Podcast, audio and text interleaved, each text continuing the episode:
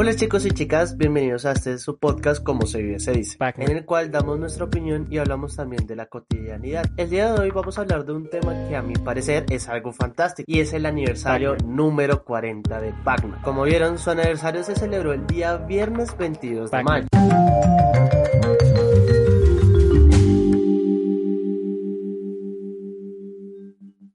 Pero eso no significa que no le podamos hacer un podcast dedicados a comecocos de nuestra infancia. Bueno, por lo menos la mía. Ricardo, buenas tardes. ¿Cómo vas? ¿Nos podrías introducir por favor en la historia de este maravilloso arcade? Pac-Man. Buenas tardes, como siempre. Gracias por traerme aquí de nuevo y gracias a todos por escucharme. Empecemos por algo importante y es contextualizar. Este es conocido como el Comeco. Tiene un origen que, pues bueno, mucha gente desconoce y que no era más que el deseo de un creador. Una idea que la hizo este señor. Toru Iwatani tenía como, como finalidad atraer al público femenino a las salas recreativas. Hasta entonces que eran monopolizadas simplemente por hombres nacimiento es exactamente el 22 de mayo de 1980. Desde entonces, Pac-Man se ha convertido en el videojuego arcade más emblemático para varias generaciones de gamers. Ha alcanzado cifras de récord que superan las ventas y ganancias de otros reconocidos videojuegos como Space Invaders, Street Fighter 2, NBA Jump, Mortal Kombat 2, entre muchos otros. Pac-Man fue diseñada por el que ya les dije, Toru Iwatani, para la compañía japonesa Namco y desde su lanzamiento irrumpió en el mercado de las salas de videojuegos de arcade en todo el mundo. Este videojuego, como tal, es un rol en el que hay un personaje circular de color amarillo con una boca, el cual navega por un laberinto esquivando fantasmas mientras devora punticos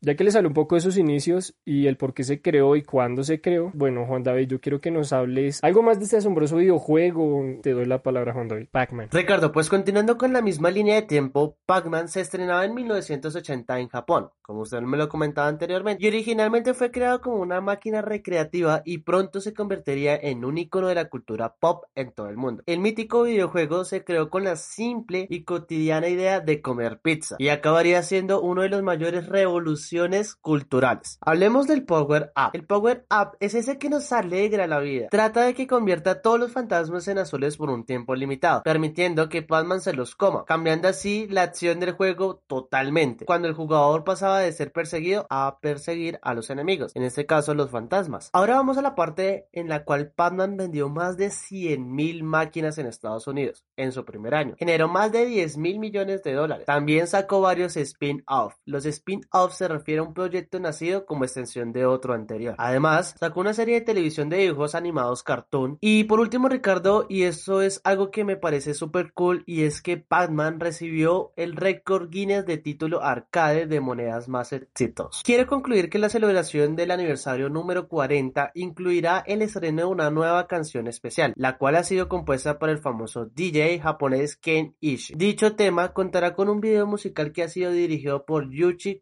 El director del video de la presentación de la ceremonia de clausura de los Juegos Olímpicos del 2016. Habrá varias dinámicas de colaboración diversas con marcas tales como Clipping, Champion, Timex o Bait. Pero bueno, Ricardo, yo quiero seguir hablando de este tema que ya me está emocionando demasiado. Quiero que nos hables de lo siguiente. Pac-Man. Bueno, Juan David, antes de empezar a hablar de lo que te tengo aquí, quiero decir que Pac-Man no comenzó como lo conocemos hoy en día, ya que antes se llamaba, bueno, inicialmente se llamaba Pac-Man, ya que hace referencia a la, a la onomatopeya japonesa, Paku, que se usa para representar el sonido de abrir y cerrar la boca, y por el parecido del personaje con un disco de hockey, que es Pac en inglés. Tras su éxito en Japón, la desarrolladora Namco decidió llevarlo a otros países y al pasar a Estados Unidos, Namco América hizo algunos cambios. Pac-Man pasó a llamarse Pac-Man, debido a que la gente haría la broma de cambiar la P por una F, lo cual resultaría en la palabra obscena Pac-Man.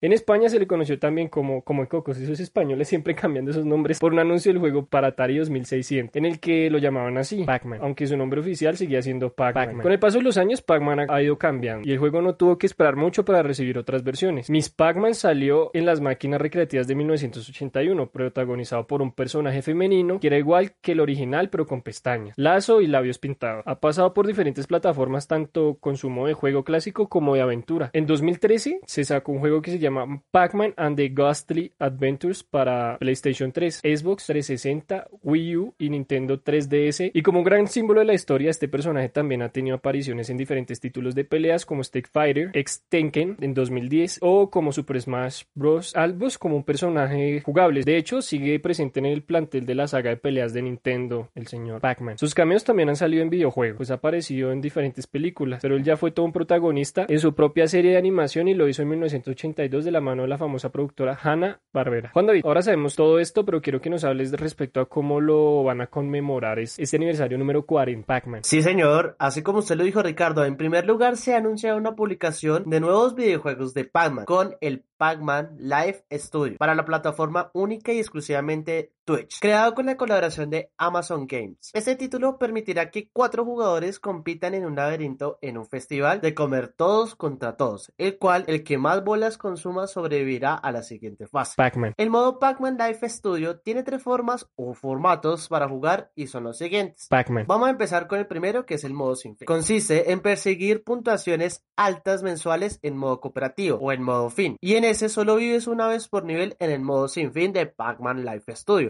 Por eso necesitas compañeros de equipos. Mientras al menos una persona complete el laberinto, todo el equipo podrá pasar al siguiente nivel. Mientras se juntan, pueden obtener clasificaciones mensuales más altas y entrar en el top ranking de los jugadores. Pac-Man. El siguiente es el Maze Creator. Este trata de construir tus propios terrenos para comer. Con el Pac-Man Life Studio puedes establecer propios puntajes máximos y crear nuevos laberintos para que Blinky, Pinky, Inky y Clyde patrullen, que esos son los fantasmitas. Cuando la comunidad empiece a gustarle tu mapa y juegue y juegue y le guste mucho más, este se elevará al top o al menú más popular de los mapas o de los laberintos y terminará siendo uno de los más populares de todos los mapas construidos. Pac-Man. Y ahora terminemos con este que es el modo clásico. Puedes viajar a 1980 y experimentar el juego que inició la revolución Pac-Man original. Solo que esta vez no estás compitiendo contra unas pocas personas en la pizzería de tu vecindario. Te enfrentas a todos, literalmente. Puedes tener un récord mundial de puntaje alto en Pac-Man. Pero bueno, Ricardo, quiero terminar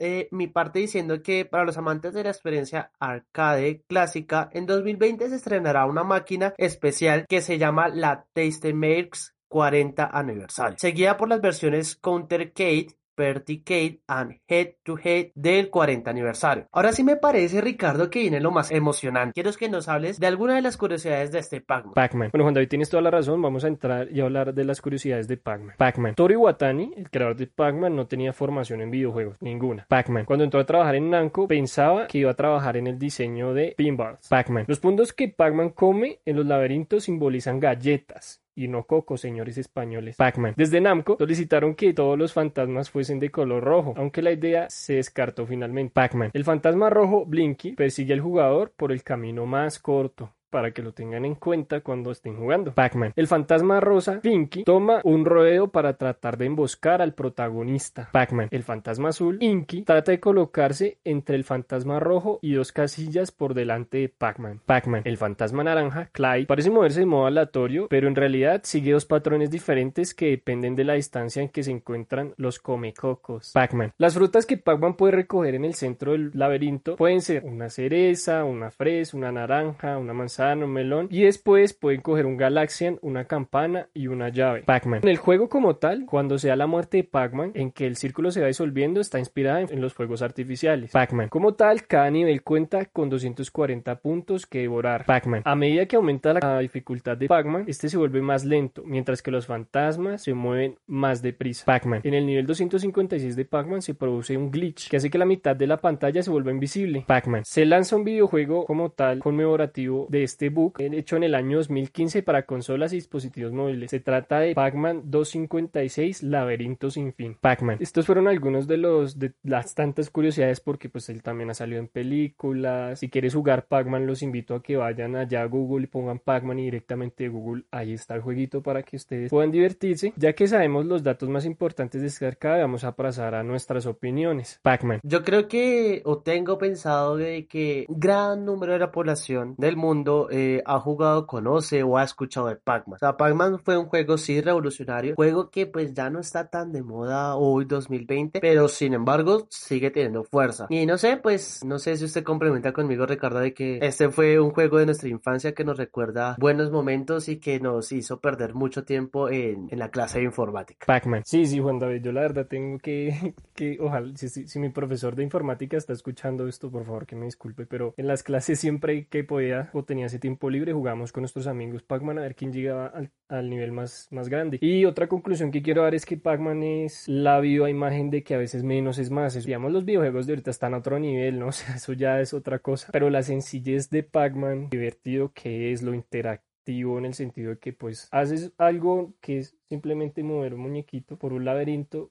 y que él coma galletas y en ciertos momentos a los fantasmas y ver de los fantasmas. Es algo que, que nos divierte, que es sencillo, que es chévere. Yo amo Pac-Man, le agradecemos mucho a Pac-Man, le debemos mucho a esto. Pac-Man. Un momento, Ricardo, que eh, estoy siguiendo su consejo de jugar Pac-Man en Google y... Uh, ya me he comido fantasmas. Tres fantasmas. Bueno, ya, muchachos. Muchas gracias por escuchar este podcast como se, se dice. Les recuerdo que si quieren que hablemos de algún tema en específico, nos pueden dejar un comentario y así lo pondremos en nuestra lista para los próximos episodios. También los invito a que nos sigan en nuestras redes sociales de podcast, como se vive se dice, y en nuestras cuentas personales. La mía es H. Juan David y la de mi compañero es Ricardo Carreño. Igual por acá les voy a dejar el arroba para que vayan y nos sigan. Y por último, les recuerdo que estamos en Spotify Podcast, Deezer Podcast, Evox, YouTube, entre más aplicaciones de podcast.